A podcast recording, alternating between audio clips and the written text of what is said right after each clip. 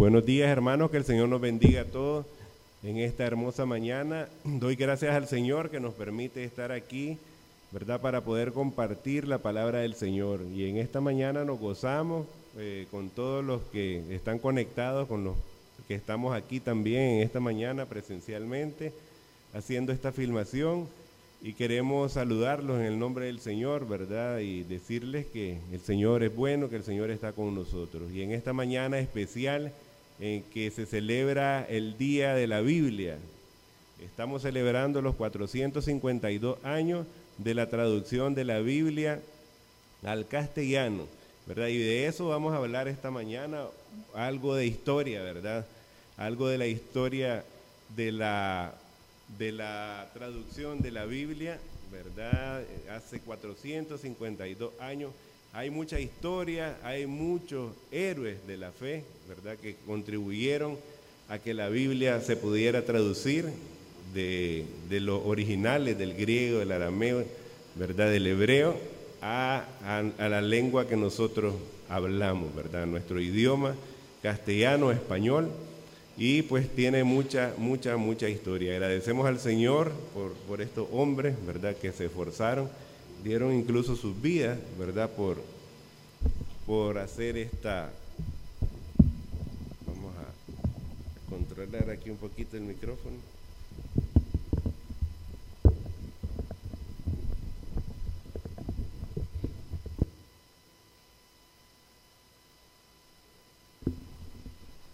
Gracias, hermano.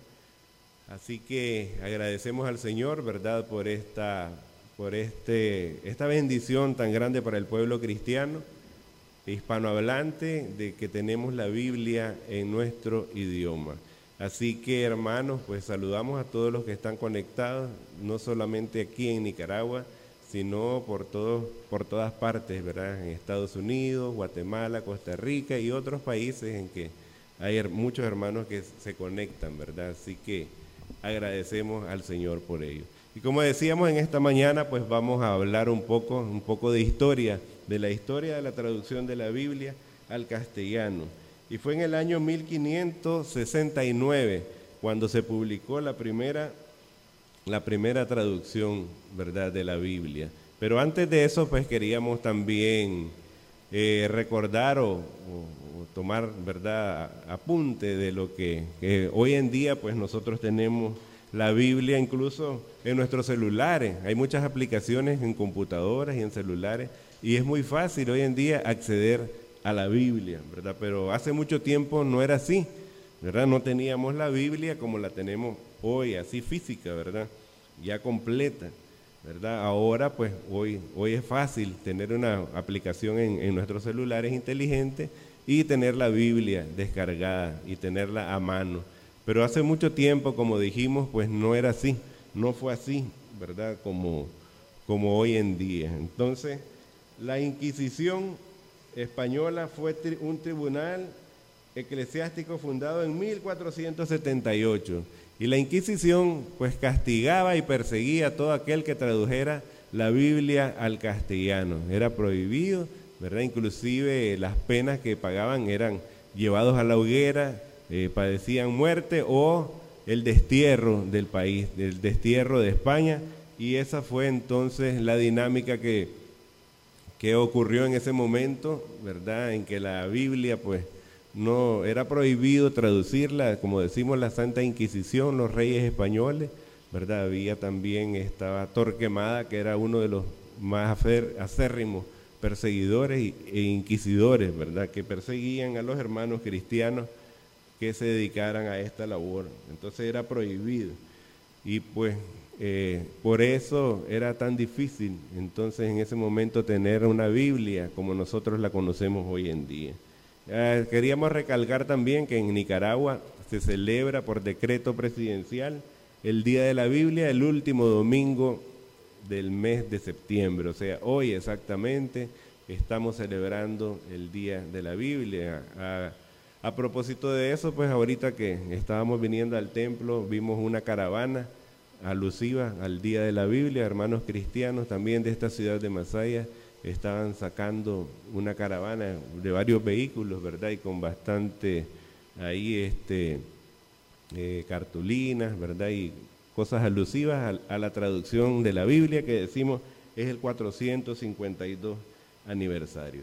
Pero ¿cómo se logró tener esta Biblia hoy en día, ¿verdad? Como la, tenemos, ¿verdad? Pues hubo un hombre llamado Casiodoro de Reina que ingresó al monasterio Jerónimo, ¿verdad? Que se llamaba San Isidoro del Campo, esto en España, ¿verdad? Y estaba en Sevilla. Este hermano era un monje en ese momento, ¿verdad? Se cree que ingresó al monasterio desde los 10 años, porque era, era común en ese tiempo que jovencitos entraran ahí al monasterio. Y entonces Casiodoro de Reina nació en mil, 1520, ¿verdad? Y así pues este, este jovencito que estaba en este convento, pudiéramos decir, en este monasterio, eh, Casiodoro de Reina, ¿verdad? Eh, estaba, lo que pasó que ellos tuvieron acceso a algunas traducciones que hubieron ah, de la Biblia o del Nuevo Testamento también, anteriores a esta primera publicación o a esta primera traducción, ¿verdad? Entonces, ah, se introdujeron al monasterio clandestinamente, ¿verdad? La idea de Lutero, ¿verdad? También de, acerca de la reforma. Y también se introdujo, ¿verdad? El Nuevo Testamento que había sido hecho, había sido traducido por Juan Pérez de Pineda, que era un monje a cargo del Colegio de Doctrina Católica. Entonces, estos, estos monjes tuvieron acceso a las ideas, ¿verdad?, de, de Lutero acerca de la reforma y tuvieron en sus manos este Nuevo Testamento, traducido por Juan Pérez de Pineda. Entonces ellos tuvieron acceso a, esta, a estas nuevas ideas, ¿verdad? Al Nuevo Testamento que lo podían tener y lo podían leer y ahí pues se cree que comenzó la pequeña reforma que hubo en España, ¿verdad? Y que dio lugar entonces a que más adelante pudiera ser posible esta traducción de la Biblia. Entonces vemos que Juan Pérez de Pineda eh, publicó su primera versión del Nuevo Testamento en 1556, fuera de España, ¿verdad? Porque estaban desterrados, porque eran perseguidos por la Santa Inquisición. También existió este otro hermano, Juan Valdés, Juan de Valdés, ¿verdad? Que también trabajó algunos fragmentos del Nuevo Testamento y principalmente comentarios de algunas cartas paulinas. Entonces también, sí, ¿verdad? Antes de esta Biblia del oso que, tradujo Reina, ¿verdad? Este, habían estos otros hombres que, como dijimos, eran héroes de la fe, ¿verdad? Héroes de la fe porque eran perseguidos, pero estaban haciendo la labor de traducir la palabra del Señor. Así que este Juan Pérez de Pineda, en 1556 publicó la versión del Nuevo Testamento. Cuando Cipriano, cuando eh, Valera inició a traducir ¿verdad? el Antiguo Testamento, tenía la idea, habían eh, la idea de que iba a juntarse con el Nuevo Testamento de Juan Pérez de Pineda. Y cuando él concluyó la traducción del Antiguo Testamento, ¿verdad? Eh, entonces iban a hacer esa fusión el antiguo traducido por Reina y unirlo con el Nuevo Testamento de Juan Pérez de Pineda, lo cual no se logró porque fue perseguido y fue eliminado. Fue perseguido y eliminado, entonces tuvo nuevamente Casiodoro de Reina que comenzar a hacer la traducción del Nuevo Testamento también. Así que vemos cómo fue muy perseguida la Biblia, ¿verdad? Incluso, pues, como decimos, era castigo de morir en la hoguera. También hubo otro hombre que fue esencial, ¿verdad? Un héroe de la fe que también es muy desconocido. Se llamaba Julián Hernández, conocido como Julianío, porque era un hombre muy chiquito, menudito, flaquito, ¿verdad? Pero este hombre también hizo una labor grande. Era el, secretario de Juan Pérez de Pineda y entonces él fue el que introdujo ¿verdad? Los Nuevos Testamentos, la Biblia de contrabando a España. Y él decía así, todo esto lo introduciré yo en España, sea como sea y al precio que sea. Entre 1550 y 1559, disfrazado de mozo de mula, introdujo Biblia desde Ginebra en el doble fondo de barriles de vino, Ahí él comenzó a introducir clandestinamente esta Biblia en el doble fondo de barriles de vino porque, como decimos, era bien perseguida, ¿verdad? estaba prohibida y las autoridades españolas habían puesto mucha vigilancia tanto en los puertos o como en los pasos fronterizos, ¿verdad? Había tremenda vigilancia para que no se introdujeran estas Biblias o estos, estos documentos, estos libros acerca de la Biblia o acerca de la Reforma, ¿verdad? Pero este Julián Hernández, llamado, conocido como Julianillo, fue un hombre, ¿verdad? Secretario de Juan Pérez de Pineda, que tenía pasión por el Señor, se había convertido al Señor y había decidido arriesgarse y e introducir la Biblia a España. Este Julianillo, ¿verdad? Decimos pues que disfrazado de mozo, de mula, introdujo Biblia desde Ginebra en el doble fondo de estos toneles, pero fue delatado por un herrero, ¿verdad? Y entonces fue capturado y posteriormente murió en la hoguera. Y se dice que el día que a él lo iban a quemar, él mismo se ponía los, la leña, se la ponía en la cabeza, él mismo, ¿verdad? Estaba decidido a morir por la causa del Señor. Entonces, este es un personaje también bastante desconocido, pero que hizo mucho, ¿verdad? Por la obra del Señor para que la Biblia fuera posible. Entonces, cuando este Julianillo fue eh, capturado y fue muerto, ¿verdad? Los monjes en cuenta, Casiodoro de Reina y Cipriano Valera tuvieron que huir, porque ahí ese monasterio es donde también se entregaban estos Nuevos Testamentos y esta Biblia. Ellos tuvieron que huir y ahí pues comenzó, ¿verdad? El trabajo de traducción, andando en el exilio de Francia, también Inglaterra, Suiza, en todos esos lados fueron ellos también perseguidos, ¿verdad? No, no fue fácil el exilio porque fueron perseguidos, tenían precio la cabeza de Casiodoro de Reina, inclusive fue quemado un muñeco que hicieron de él, ¿verdad? Fue quemado en España porque lo perseguían y tenía precio, pero él siempre estuvo tomado de la mano del Señor y logró entonces también hacer estas traducciones del tanto del Antiguo como del Nuevo Testamento. Casiodoro de Reina dijo de Juan Pérez de Pineda y Julián Hernández, yo los conocí y los traté familiarmente ¿verdad? Él, al referirse a estos personajes que, contribuyeron mucho, ¿verdad?, a, la traducción de la Biblia, dice Casiodoro de Reina que él los conoció y los trató familiarmente. Entonces, ¿verdad? Eh, también este, hay una Biblia de Ferrara, ¿verdad? Que era una traducción antes de la, del oso que conocemos. Esta Biblia de Ferrara ¿verdad? Los responsables de esta edición fueron los sefardíes, ¿verdad? Que eran exiliados judíos que habían también sido desterrados de España y que ellos también habían hecho esta traducción, ¿verdad? La Biblia de Ferrara en honor al duque de Ferrara que, ¿verdad? A quien se le habían dedicado ellos, ¿verdad? Pero eran judíos del exilio, ¿verdad? Que habían hecho la traducción, ¿verdad? De la Biblia también al castellano anteriormente a esta Biblia del oso. Y algo, un aporte grande también que se logró la masificación, en la masificación de la Biblia fue la imprenta, ¿verdad? La imprenta que inventó Juan Gutenberg.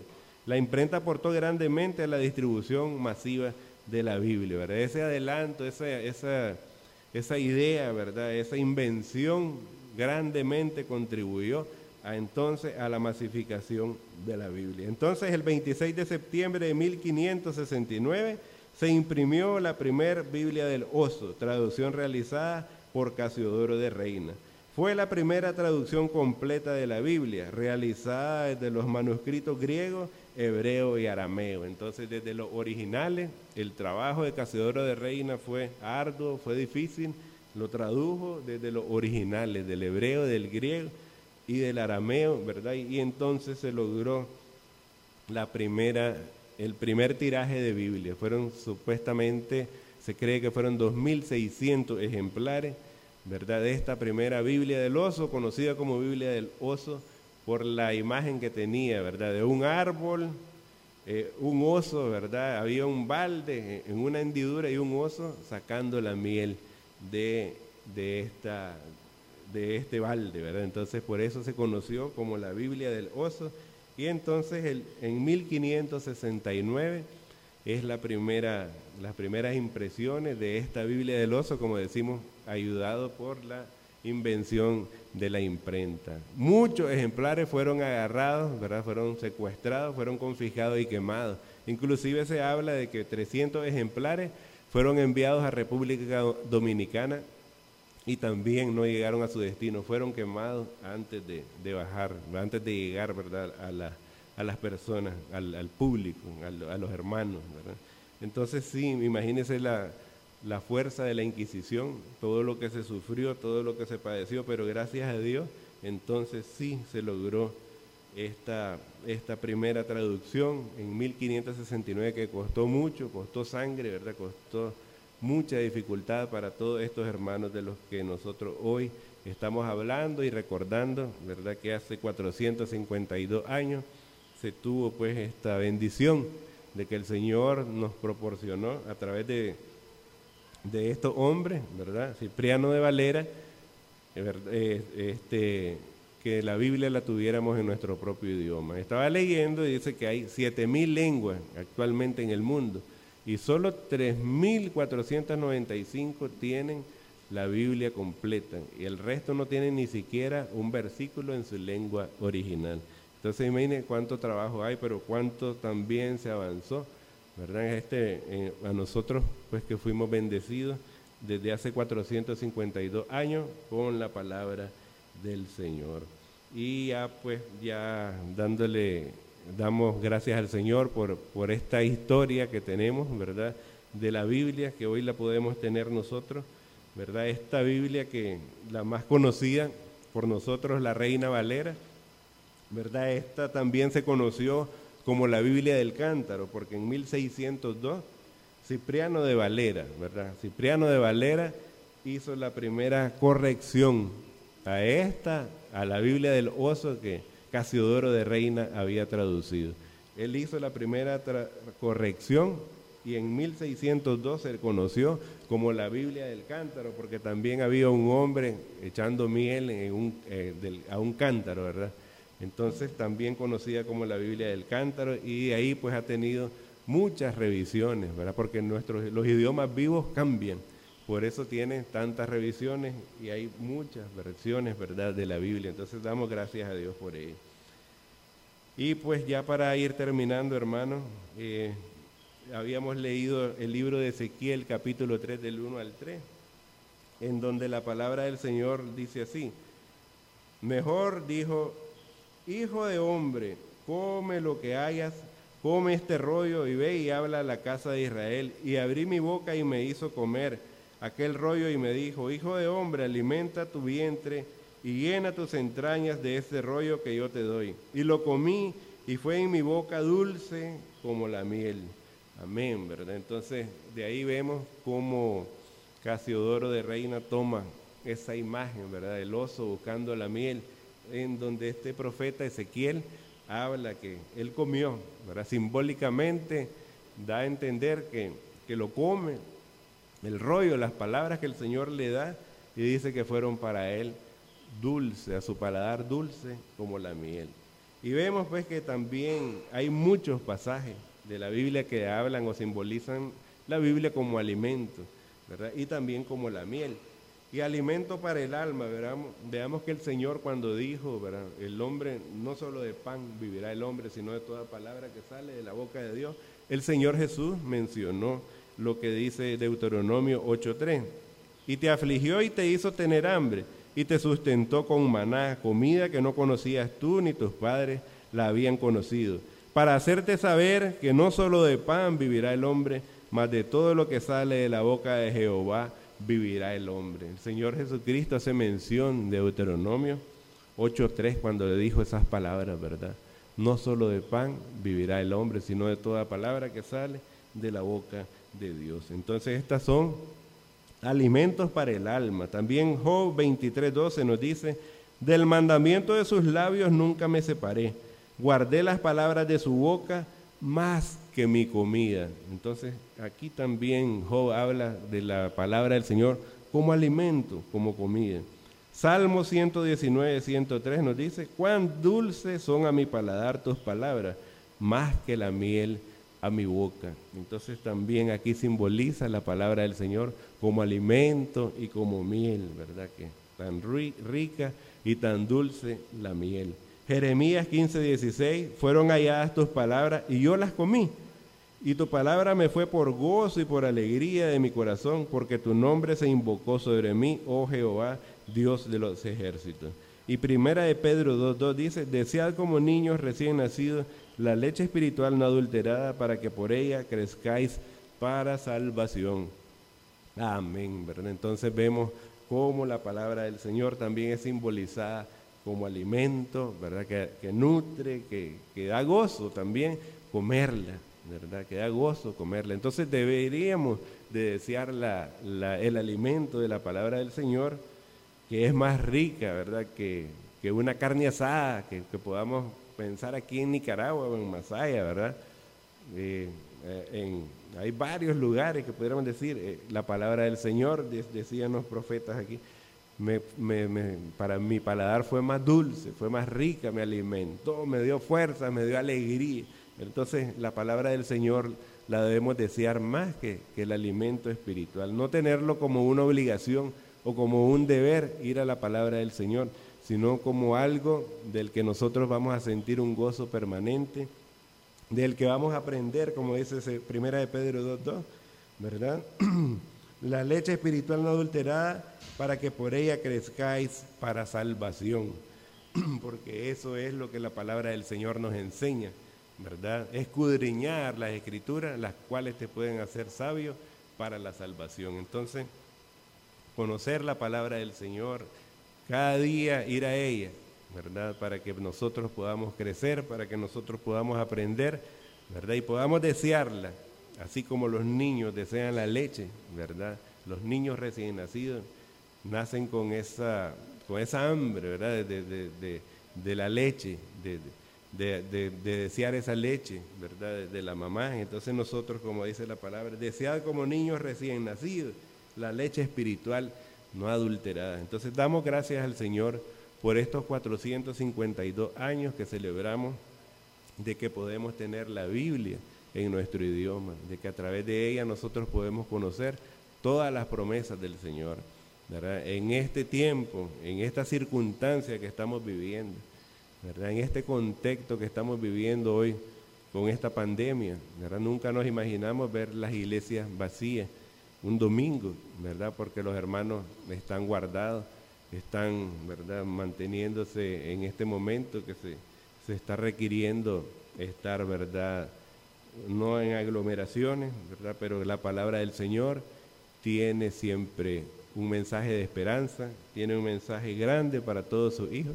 Y entonces damos gloria al Señor por su palabra, por poder nosotros tenerla hoy físicamente, ¿verdad? Y poder compartirla y poder aprender acerca de lo que el Señor quiere y nos dice a nosotros, ¿verdad? Damos gracias al Señor por estos hombres y mujeres también que, que contribuyeron en aquel tiempo, ¿verdad?, a que la palabra del Señor fuera posible, aún eh, entregando sus vidas para que la palabra del Señor fuera estuviera en, nuestra, en nuestro propio idioma y la pudiéramos entender mejor, ¿verdad? Y pudiéramos persuadirnos de lo que la palabra del Señor dice. Así que en esta mañana agradecemos al Señor por su amor, por su misericordia, ¿verdad? Y por, por su palabra. El Señor Jesucristo dijo, ¿verdad? Yo soy el camino y la verdad y la vida. Nadie viene al Padre si no es por mí. Y Él dice, mi palabra es verdad. Entonces yo soy el alfa y el omega el principio y el fin. El Señor es la palabra, el Señor está en la palabra. Cuando leemos la palabra del Señor, estamos escuchándolo a Él. Así que hermanos, eh, agradezcamos al Señor por esta bendición de tener esta palabra, de tener la Biblia, ¿verdad? de poder tenerla de varias formas, físicas, ¿verdad? las podemos tener en una aplicación, en computadoras, en teléfonos inteligentes, pero lo importante es que aprendamos siempre a leerla, ¿verdad? Siempre aplicarla. Y no solo leerla, sino, ¿verdad? Como dice Pablo, no, no seáis oidores, sino hacedores de la palabra del Señor. Que el Señor nos bendiga a todos en esta mañana, hermano. Amén.